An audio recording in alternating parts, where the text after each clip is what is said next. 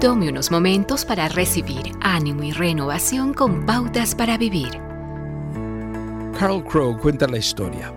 Una misionera cuya labor era traducir la Biblia. Se encontró con una parte de las escrituras que ya había sido traducida en el idioma en la que estaba trabajando. Ella notó que la palabra idinide había sido utilizada para la palabra Salvador. La palabra literalmente significa el que recoge. Ella pensó, esta no es la palabra correcta. Entonces un día una mujer dio a luz a un niño en la tribu donde la misionera estaba ministrando. Se le pidió que visitara a la madre y al recién nacido y ser el idinide o la que recoge. Ella fue y encontró al bebecito acostado en el suelo de la selva y la madre en una hamaca sobre el pequeño infante. La madre repitió la petición que ya había sido hecha, pidiéndole a la misionera que sea la que recoge.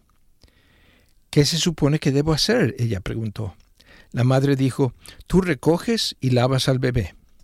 La misionera tomó una lata y se fue a un arroyo cercano y trajo agua y limpió al pequeño bebé de ojos oscuros, haciendo que quede lo más presentable posible.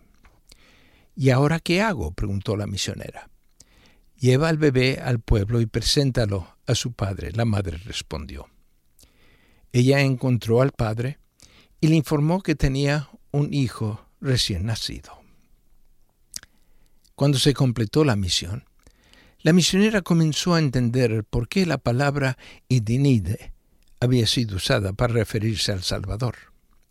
No podría existir una mejor imagen para mostrar lo que hace Jesús cuando nos encuentra nos recoge, nos limpia, luego corta el cordón umbilical que nos une a nuestra vieja naturaleza pecaminosa y finalmente nos lleva al Padre y dice, Este es tu nuevo Hijo adoptado. Di mi vida para traerlo a nuestra familia. Acaba de escuchar a Eduardo Palacio con Pautas para Vivir, un ministerio de Guidelines International. Permita que esta estación de radio sepa cómo el programa le ha ayudado. Acompáñenos en la próxima emisión de Pautas para Vivir. Gracias por su sintonía.